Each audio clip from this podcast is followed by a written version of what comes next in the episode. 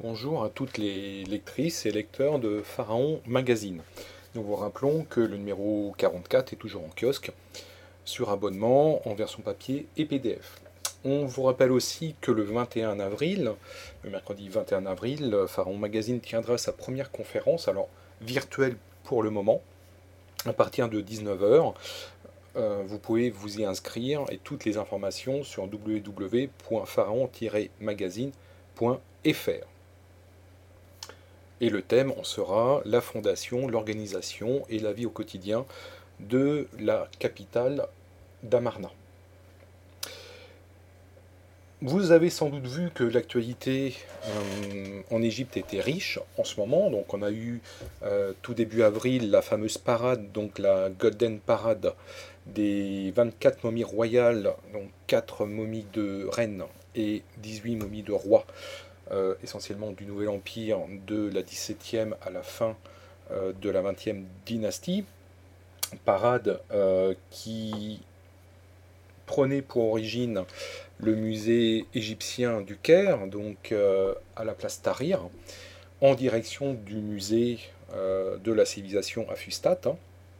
Alors, on lit souvent que le musée de Fusta, donc le musée de la civilisation, a ouvert pour cette occasion-là. Alors non, euh, je tiens à préciser que le musée de la, civilisation était déjà ouvert, qu'un certain nombre de salles non permanentes, il faut le reconnaître, étaient déjà accessibles.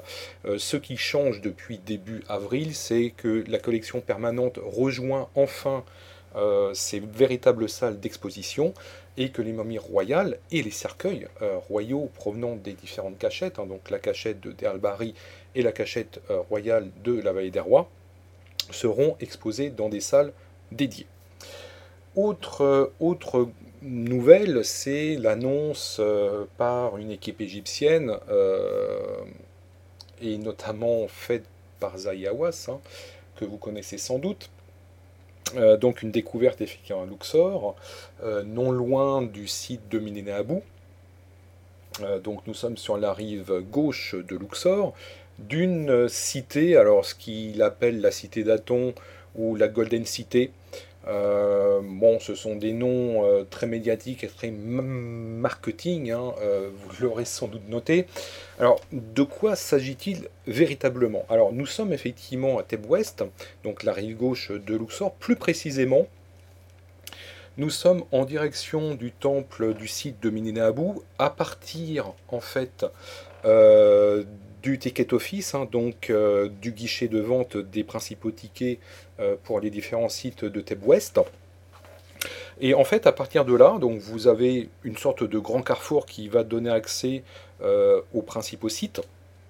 Donc quand on longe sur la gauche, effectivement, le ticket office en direction de Mininabou, là on a un grand espace hein, qui ressemble à un, grand terrain vague. Et là en fait on a un certain nombre de constructions dont on connaît l'existence, alors plus ou moins partiellement, parce que les fouilles sont maintenant très anciennes.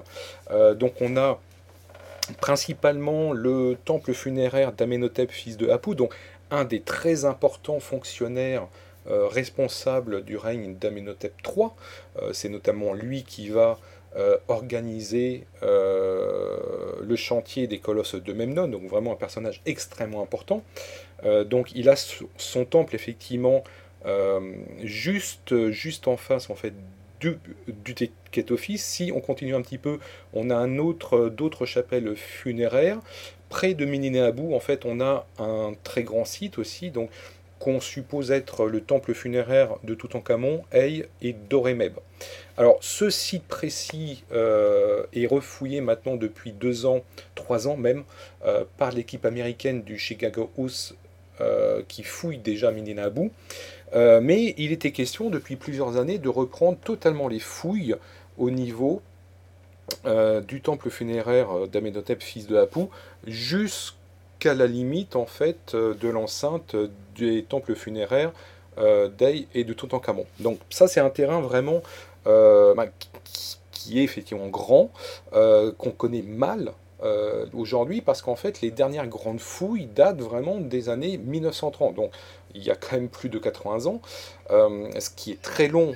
Alors ce qui est intéressant c'est que cette fameuse fouille, euh, donc des années 1930, donc faite par les Français Robichon et Varille, euh, ont mis en exergue un ensemble euh, monumental, hein, donc les chapelles, le temple proprement dit d'Amenhotep, fils de Apu, et surtout tout un ensemble urbain euh, des enceintes en zigzag, euh, des rues, des ruelles, euh, des quartiers d'artisanat industriel et des quartiers d'habitation. donc quand on rapproche un petit peu ces éléments passés, donc on est dans les publications de 1930-36, ben on constate en fait que c'est ce qui a été annoncé par Awas il y a quelques jours. donc en fait on peut considérer qu'il ne s'agit pas d'une découverte proprement dite, mais plutôt d'une redécouverte en fait d'un site qui était oublié de tout le monde. Euh, depuis très longtemps, euh, redécouverte du site et extension de la fouille, parce qu'en fait, euh, lorsqu'on regarde un petit peu les, les relevés qui avaient été faits à l'époque, ben, on constate qu'une section de cette zone urbaine, de ces zones de préparation alimentaire, de stockage alimentaire, ont été vraiment fouillés. Euh, donc en fait, toute l'extension que l'on voit aujourd'hui par les photos et par la fouille de la mission égyptienne euh, va enfin permettre de repréciser un petit peu le plan d'ensemble de ce secteur. Alors ce secteur, il n'est pas lié au temple d'Amenhotep, fils de Apu, mais en fait en complexe de Malgata, donc Malgata au-delà de Minenabou, c'est l'immense complexe euh, palatial d'Amenophis III avec l'ensemble des administrations euh, autour du roi. Donc vraiment un immense complexe. Euh, dont on connaît les contours à peu près aujourd'hui. Hein, et d'ailleurs, des zones entières sont fouillées depuis plusieurs années par une équipe américaine qui n'a malheureusement pas pu reprendre les fouilles cette année à cause de la crise de, la crise du Covid.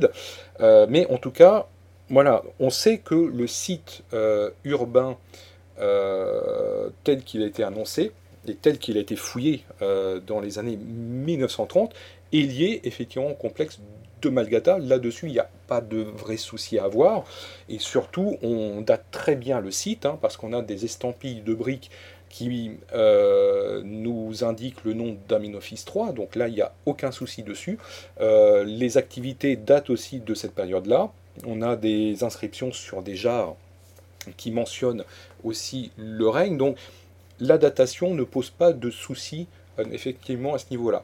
ce qui est remarquable, c'est qu'on a une, survivance en fait de l'activité de la zone durant les premières années d'Amenophis 4 à Kenaton, euh, tout simplement parce qu'il ne faut pas oublier que durant les premières années, euh, donc Amenophis 4 va vivre effectivement à Malgata. Il ne vit pas encore dans le complexe de Karnak Est, hein, donc le complexe d'Aton, parce qu'il n'est pas encore construit. Euh, il migrera en fait de Malgata vers Karnak seulement vers l'entrée au 4 avant de remigrer une fois de plus en Moyenne Égypte.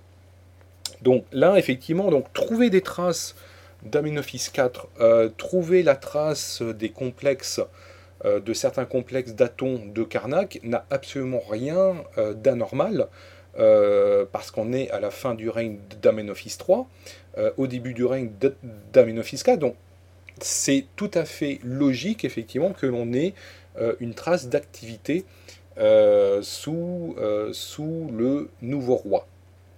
Alors maintenant, ce qui reste euh, à savoir, c'est comment s'organise véritablement ce secteur, euh, quel est le lien exact entre ce secteur-là et Malgata.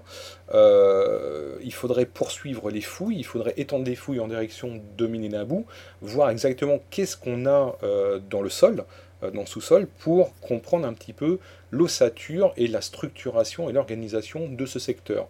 Alors, c'est une découverte effectivement intéressante hein, parce que ça va permettre de compléter un petit peu les activités Mamalgata, donc ça c'est toujours intéressant. Euh, maintenant, il faut replacer la découverte pour ce qu'elle est. Euh, oui, c'est une belle découverte, redécouverte même pour une partie du site. Euh, voilà, mais il n'y a pas lieu de, de surmédiatiser à la découverte. Hein. Il n'y a pas de, trésors, il y a quelques tombes effectivement, mais on savait déjà qu'il existait des tombes euh, par les fouilles de Robichon et, de Vary, donc là il n'y a pas de surprise non plus, euh, c'est quelque chose de très commun. Euh, maintenant c'est de comprendre un petit peu comment la vie au quotidien est s'organisait, qui vivait là exactement, euh, sans doute effectivement le personnel lié effectivement à Malgata, euh, et comprendre aussi l'histoire, euh, donc l'occupation du site et son abandon. Et ça, ça va permettre de, compléter en fait nos connaissances de cette partie de West. Merci à toutes et à tous et à très bientôt pour un nouveau podcast.